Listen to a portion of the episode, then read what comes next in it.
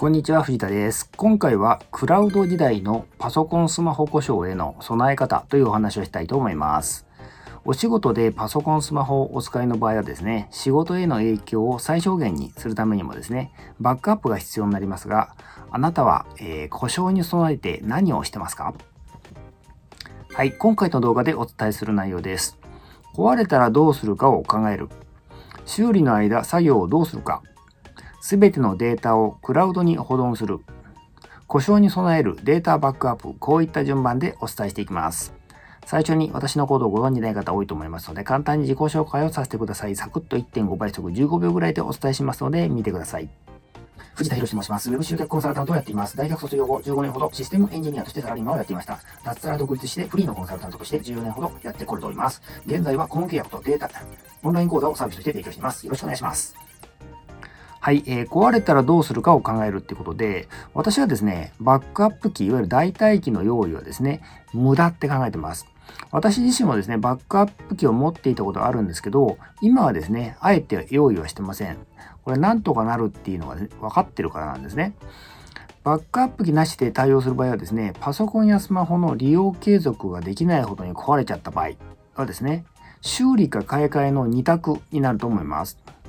えー、パソコンもですね、スマホもですね、寿命とか買い替えのタイミングっていうのがあると思うんですけど、個人的にはですね、大体3年ぐらいかなと思ってます。ですので、もしですね、あの、そのタイミングで壊れた場合はですね、買い替えてしまってもいいんではないかと思います。買い替えでしたらですね、標準オプションですね、あの、ディスクとかですね、そういうメモリとかですね、それが標準でしたらですね、即日購入可能なんで、すぐに利用可能ですけど、カスタムで、えー、注文するとですね、1週間ほどかかる場合もあります。で、修理の方はですね、修理に要する時間が問題になるんですけど、修理の内容にもちろんよりますが、2、3日で終わることがですね、多いと思います。で、まあ最悪10日ほど待つ場合もあると思うんですけど、そう考えた場合ですね、まあ新品で買う場合も、修理が長引く場合もですね、ある程度の期間が使えなることを、使えなくなることを前提にですね、壊れた場合にどうするかっていうのを考える必要があります。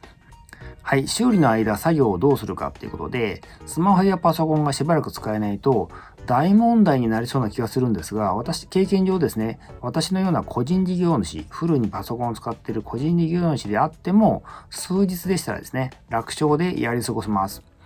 お客様やビジネスパートナーと相談することで、えー、通常の7割ぐらいの業務ができるんであれば、10日ぐらいならですね、十分にやり過ごす、やり過ごせます。やり過ごし方としてはですね、パソコンでしたらネットカフェなどのネットカフェなんかでクラウドに保存したデータをですね、使って仕事をするわけです。そして、え、ネットカフェの PC にソフトがないような業務だけ待ってもらうということですね。例えば私でしたら、え、動画編集とかですね、Photoshop での画像編集はそれにあたります。で、それ以外の作業はですね、もうほんとネットカフェの PC だけで十分作業が可能です。で、スマホの場合は気になるのはですね、LINE ぐらいですね。それ以外はですね、PC が使えれば、えー、仕事の連絡についてはですね、えー、全く問題がありません。で、電話ですけど、スマホが使えなくなって電話どうするのかっていう話なんですけど、私は普段はもう通話をほとんどしませんので、あの、横着すればですね、いらないんですけど、どうしても必要な場合は、えー、レンタルスマホでも利用しようかと思ってます。はい、す、えー、べ、てのデータをクラウドに保存するっていうことで、えー、パソコンやスマホが故障してもですね、困らないようにするためにはですね、基本的に全てのデータをクラウドストレージに保存しておくことですね。これがミソであり、ある意味全てと言えます。データが全てですね、クラウドにあればですね、これまでと同じ環境を再現する必要がですね、全くないんですね。つまり先ほど述べた通りですね、ネットカフェなんかの PC ですね、いわゆる他人の PC を使って、クラウドのデータを使って業務ができるっていうことですね。で、問題はですね、クラウドストレージの料金なんですが、これもですね、大して高くありません。で、選択肢も豊富です。iCloud、Google ドライブ、OneDrive、Dropbox などですけど、例えば 2TB でもですね、月額1000円台で使えるところがほとんどです。データのバックアップをですね、外付けのハードディスクにですね、する必要がなくなるっていうことを考えてもですね、高い投資とはですね、思えないですね。十分、えー、割に合ってます。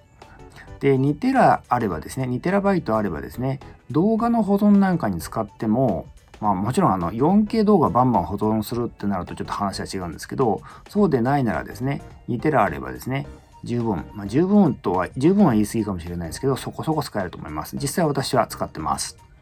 ちなみにですね、私は今 G Suite の、えー、Google ドライブを使ってます。でもちろんですね、Mac ユーザーでしたらですね、iCloud はですね、えー、非常にあの有力な選択肢になると思います。はい、故障に備えるデータバックアップということで、故障した場合はですね、故障し故障から返ってきた機器のデータが消えてるとかですね、壊れてる場合があるので、それを修復するためのバックアップデータが必要です。これはですね、さっき言ってましたデータでなくて、OS とかアプリの話ですね。で、新調した場合もですね、当然ですが、以前と同じ環境を復元するためにバックアップが必要です。そのためにですね、Mac の場合は、えー、まあ、これまではですね、え、外付けハードディスクとかですね、SSD なんかでタイムマシンを使ってバックアップをしておくのがですね、一般的だったと思います。ただ今はですね、もう iCloud などのクラウドにバックアップするのもですね、えーあのさっき、さっき申し上げたですね、データのバックアップと同じ意味でですね、有効な方法だと思います。で、Windows はですね、え、Mac でいうとこのタイムマシンですね、システム復元っていうのがあるので、それで、え、同様にですね、え、ローカルでも、え、クラウドでもバックアップが可能ですね。で iPhone などのスマホの場合はですね、バックアップはですね、いちいち PC を介してですね、えー、ローカルで保存するのは結構面倒で、えー、やってない人も多いと思うんですね。そこでおすすめはですね、iCloud なんかのクラウドエイドですね、バックアップがですね、えー、非常に、えお手軽でですね、しかも相性がいいと思います。で、例えばですね、iCloud でしたら 200GB でしたらですね、月額400円で使えるんですね。ですから、2 5 GB の容量であってもですね、まあ、200GB でしたら、まあ、なんとかかんとかバックアップできるかもしれませんし、